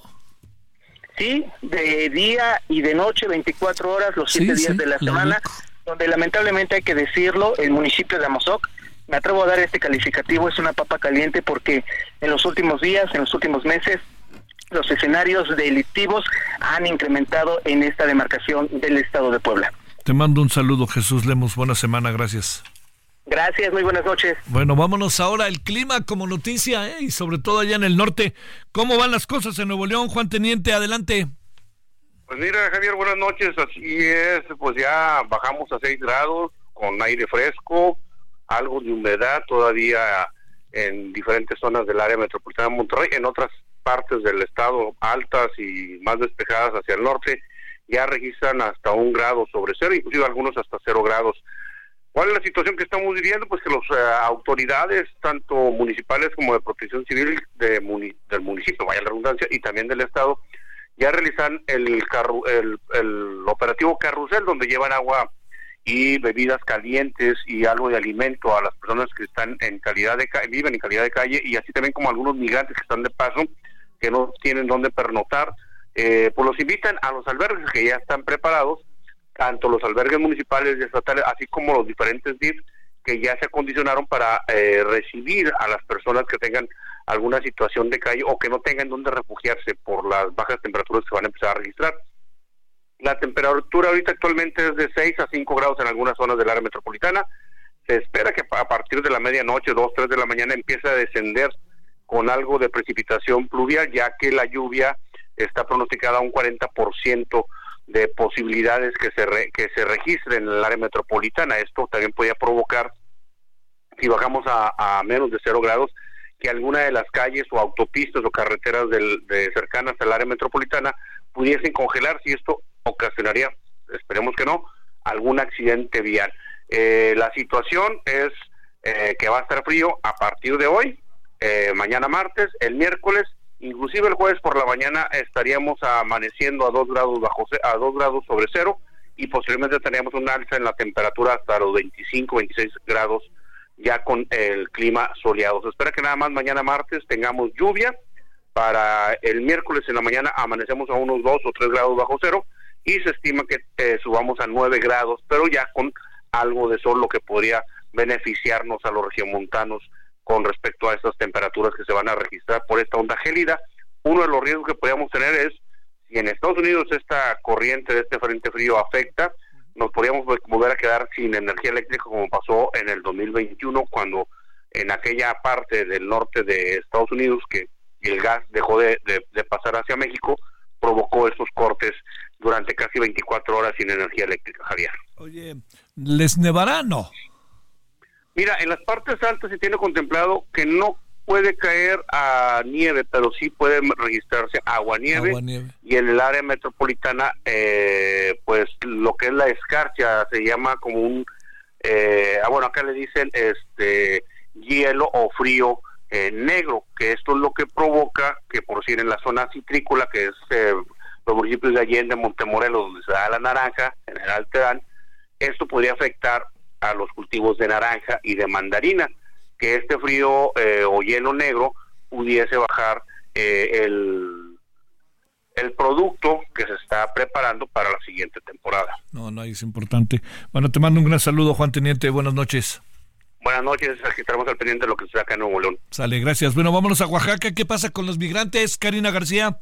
Así es, Alejandro, pues comentarte que de acuerdo a las autoridades estatales, la hostilidad de las y los migrantes de la caravana Éxodo por la pobreza provocaron que en al menos dos municipios de la región del Istmo de Tehuantepec fueron fueran rechazadas, principalmente en San Pedro Tapanatepec y Santiago Niltepec, en donde las y los ciudadanos pues se manifestaron en contra eh, proporcionarles eh, alojamiento a estos migrantes. Y es que de acuerdo a las autoridades estatales, estos exigen que se les otorgue por parte del gobierno estatal un permiso para poder transitar en el territorio oaxaqueño, además de una serie de autobuses para poder trasladarse hasta la Ciudad de México. Hasta el momento se eh, ha contabilizado al menos 281 mujeres, 414 hombres y 251 menores de edad que han recorrido 116 kilómetros de Arriaga, Chiapas, hasta Oaxaca. Hasta el momento los migrantes se encontraban en Santo Domingo Ingenio, en donde pues se les permitió pernoctar la noche de ayer, Alejandro. Eh, soy Javier. Este, no te preocupes. Oye, nada más te pregunto, ¿y cuál es el clima allá adentro? Las cosas han de ser dificilísimas, ¿no? Así es, Javier. Pues desafortunadamente tanto eh, el clima y sobre todo pues esta posición de las y los ciudadanos de Oaxaca pues ha generado que eh, esta situación se desborde con los migrantes y pues todavía se encuentren en Santo Domingo Ingenio, en donde se han registrado pues temperaturas más allá de los 35 grados. Bueno, híjole. Bueno, también es que sí está siendo verdaderamente, este, la, la situación está siendo verdaderamente complicadísima en lo que corresponde al tema migrante. Pero bueno, aquí andamos. Gracias, Karina, que tengas buena noche. Gracias, Javier, muy buenas noches. Hasta luego, 20 con 49 en la hora del centro. Solórzano, el referente informativo. Deportes con Edgar Valero, porque el deporte en serio es cosa de expertos.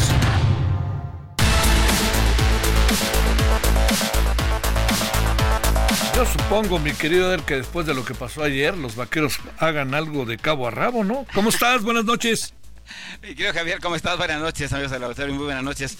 Pues mira, eh, entre broma y no decían que eh, estaba buscando desesperadamente Jerry Jones, el dueño de los vaqueros, el teléfono celular de Bill Belichick. Bill Belichick le, habló a Tom Brady y Tom Brady le habló a Ron Gronkowski y, quedaron todos de acuerdo en que se veían en Dallas, ¿no? Hijo, pareciera, ¿verdad? ¿Qué pasó ayer, oye? Pero verdaderamente les pasaron el sábado, les pasaron feo por encima, ¿no? Fíjate que, que no solamente es una gran sorpresa, fue, digo, fue una gran decepción, pero es una gran sorpresa, Javier, porque sí, Jordan Love tuvo una parte final de la temporada muy buena, pero hombre por hombre, el equipo de los vaqueros definitivamente es mejor que, los empacadores. Ayer, una vez más, los hierros de, de Dak Prescott, pero sobre todo las malas decisiones del coordinador ofensivo de los vaqueros que hicieron que pareciera un equipo de verdad de cuarto nivel. Esos pases laterales que intentó una y otra y otra vez Prescott y que no servían para nada, Javier, fueron clave de, una ofensiva que no funcionó, literalmente una ofensiva que no ofendió y una, y una defensiva que fue la mejor de la temporada regular, pero que se derrumbó en pedazos ayer y que recibió una paliza histórica. Nunca los vaqueros habían recibido 48 puntos en la postemporada. Oye, y otra cosa, yo te diría lo que yo pude ver del juego, porque como puedes imaginar, poco a poco me iba desilusionando. Este, pero también te quiero decir una cosa, este, yo creo que Presco toma decisiones, o sea, por ejemplo, en una jugada, en lugar de ya quedarse con el balón, salir y este manda un pase interceptado otra vez, ¿no? O sea, como que, eso eso qué tiene que ver el coordinador ofensivo, qué tiene que ver el head coach, eso es el, el jugador, ¿no? Ese ese es Dak Prescott precisamente eh, un coreback sobrevalorado, que además todavía tiene un año de contrato. Es, ese, ese pase que mencionas que fue interceptado, Javier, es, es como en la secundaria decíamos, es de tamalera, ¿no? Sí, sí, no marche, ¿no? Lo, avientas hacia arriba y a ver qué pasa. Y, y, estás jugando en los playoffs del NFL, no puedes tomar una decisión tan absurda. Eh, mira, eh, si es que alguno de los equipos que en la primera ronda del draft no requieren de un coreback, es muy probable que los vaqueros puedan hacer cualquier tipo de, operación para tratar de hacerse de un nuevo coreback porque Prescott definitivamente no tiene cabida ya en el equipo de los vaqueros, su entrenador en jefe también se va a ir, eh, va a haber un, un, un, cisma completo ahí al interior del equipo de los vaqueros. No han hablado ni unos ni otros, ¿verdad? Ni unos ni otros. Bueno, eh, Jerry Jones ayer por la noche mencionó que estaba avergonzado, que, que, era una derrota muy dolorosa, no solamente por lo que sucedió, sino por las expectativas altísimas que había de que este año los vaqueros podrían estar por lo menos llegando a la final de la conferencia nacional. Pues fue todo lo que dijo fue todo lo que dijo y lo demás ha sido silencio. El lunes negro fue la semana pasada, pero yo creo que esto se va a extender a un mes negro, Javier, de aquí hasta el Super Bowl. Eh, porque sí, los vaqueros fueron una gran decepción definitivamente. O sea, el segundo sembrado de la conferencia nacional no puede sucumbir de la manera como, como cayeron los vaqueros. Sí, pues, 48 puntos les metieron. Y mira que aflojaron el acelerador los eh, sí, en la parte final. ¿eh? Clarísimo, sí, sí, no, no. Ya metían, ya lo que querían era que acabar el juego, ¿no? Y aquellos de Dallas medio emocionándose. Y luego la gente les este, se salió, ¿eh? Que esa es otra. Sí, sí, sí. Oye, y mira, si crees, además, me creo Javier, en las casualidades, ayer se cumplían 28 años de que los vaqueros habían ganado la conferencia nacional, la final de la conferencia nacional, justamente derrotando a los empacadores de Green Bay para ir al Super Bowl que ganaron frente a los acereros allá en, eh, en Arizona. En bueno, fin. ¿Qué más? ¿Qué pasó para hablar de los que hicieron muy bien las cosas? De los que hicieron muy bien las cosas. Bueno, pues impresionante, por supuesto, eh, lo que pasó con el equipo de Houston, que le dio una paliza a Cleveland, Kansas City, en un juego que se disputó a 31 grados centígrados bajo cero. Eh, pues le dio una dosis impresionante a Miami, que también eh, Javier Tua Tagovailoa, el coreback de Miami, demuestra que no está al nivel de, de los grandes eh, pasadores de la liga. Tiene a un gran corredor que es Mostert, tiene a un extraordinario receptor que es Tyreek Hill. Tyreek Hill que es candidato a jugador más valioso de la liga y a pesar de eso, bueno, pues no pudo el equipo de, de Miami y se queda una vez más en la orilla, ¿no? Lamentable. Se había pospuesto el partido de los Bills contra los acereros. El encuentro se jugó hace un rato. Los eh, Bills derrotan 31 a 17 a los acereros.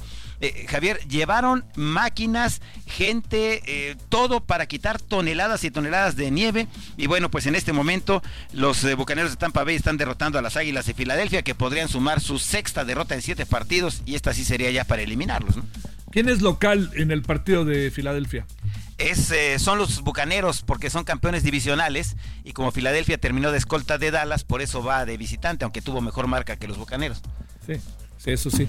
A ver, ¿y el fútbol soccer? Muy y en del breve, fútbol soccer, bueno, pues ya se nos hizo escuchar lo que ya habíamos visto en imágenes, ¿verdad? El árbitro diciendo, decidí expulsar al jugador número 6 de los Pumas. Pero no dijo por qué lo expulsó en el, en el partido que, que ganan los Pumas. Y por cierto, rápidamente, esto también es de hace un rato, Javier, eh, ya se designó increíblemente a eh, Leo Messi como el mejor jugador según la FIFA en el periodo septiembre del 22, agosto del 23, en lo que consideró todo el mundo un robo, aunque pues, aquí las votaciones son de seleccionados, directores técnicos, jugadores y sí, una parte de la afición. Bueno, nos vemos al rato. Adiós. Nos vemos al ratito. Gracias, Javier. Buenas Nos noches. vemos aquí juntito ahorita. Síganle en la tele. Adiós. Hasta aquí Solórzano, el referente informativo.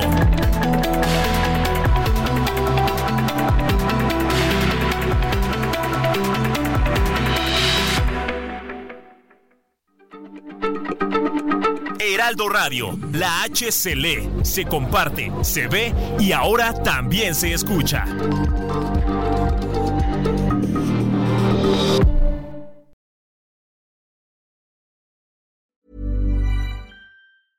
Even when we're on a budget, we still deserve nice things.